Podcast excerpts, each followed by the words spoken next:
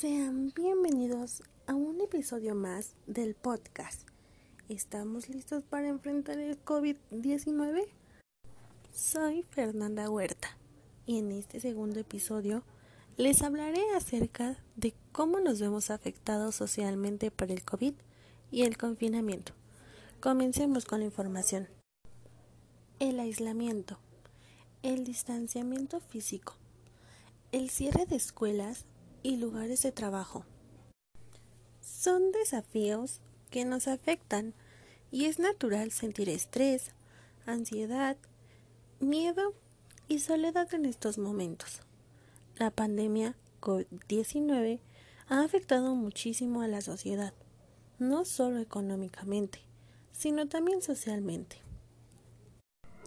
Las personas que más se ven afectadas son todas aquellas que salían a trabajar día a día y con lo que generaban podían subsistir.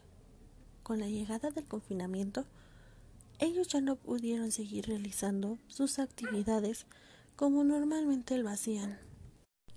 Durante este confinamiento se han visto afectados muchas empresas y negocios pequeños y medianos que tuvieron que cerrar por medidas implementadas por la Secretaría de Salud.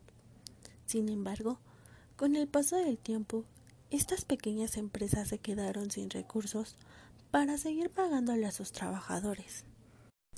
Se ha comprobado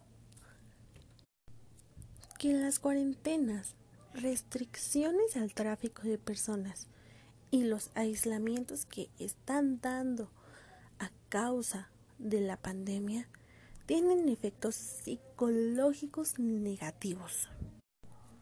A finales de enero, la Comisión Nacional de Salud de China publicó una guía de manejo de las crisis psicológicas en la que propugnaba la intervención de las personas afectadas, contactos cercanos, los encerrados en sus hogares, los familiares y amigos de los pacientes, personal sanitario y el público general que lo requiriera.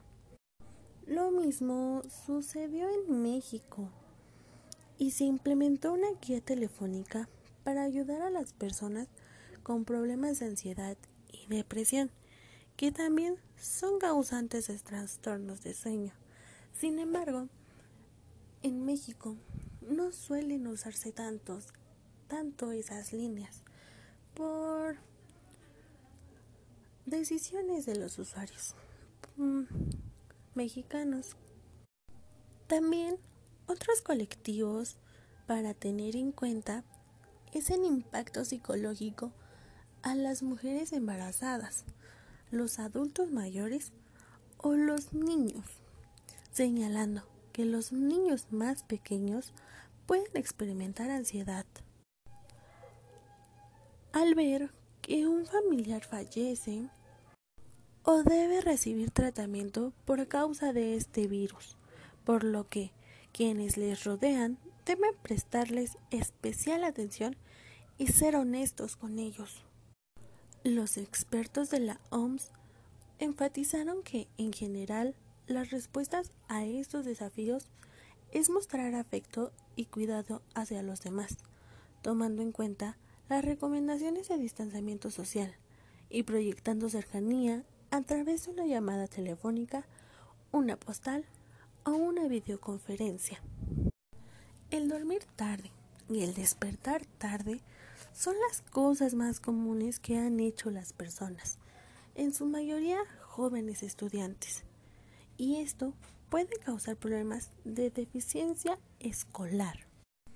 Esto se debe a que como lo mencioné anteriormente, están estresados, no solamente por lo que ha pasado por la pandemia, ni por cómo se ve el mundo afectado, sino también es porque con ese confinamiento les suelen dar las llamadas clases en línea, que de clases no tienen nada. Sin embargo, tienen que ir adaptándose a ello, al igual que lo está tratando de hacer la sociedad al quedarse en casa. Pues, entre más gente haga caso a esto, más rápido se podrá salir a las calles, como lo solíamos hacer antes. Pero, si siguen saliendo sin sus medidas de prevención, se seguirá alargando más esto por el incremento de contagios, causando un colapso en los hospitales, más del que hay hoy en día. Sin más que decir amigos, yo me despido y nos vemos en el próximo episodio. Yo soy Fernanda Huerta y recuerda quedarte en casa o si sales, mantener tus medidas de prevención usando cubrebocas, manteniendo tu distancia con las demás personas. Si vas a salir a algún lugar, recuerda llevar gel antibacterial o lavarte constantemente las manos para que así no te puedas contagiar mucho. Por lo menos evitar un contagio.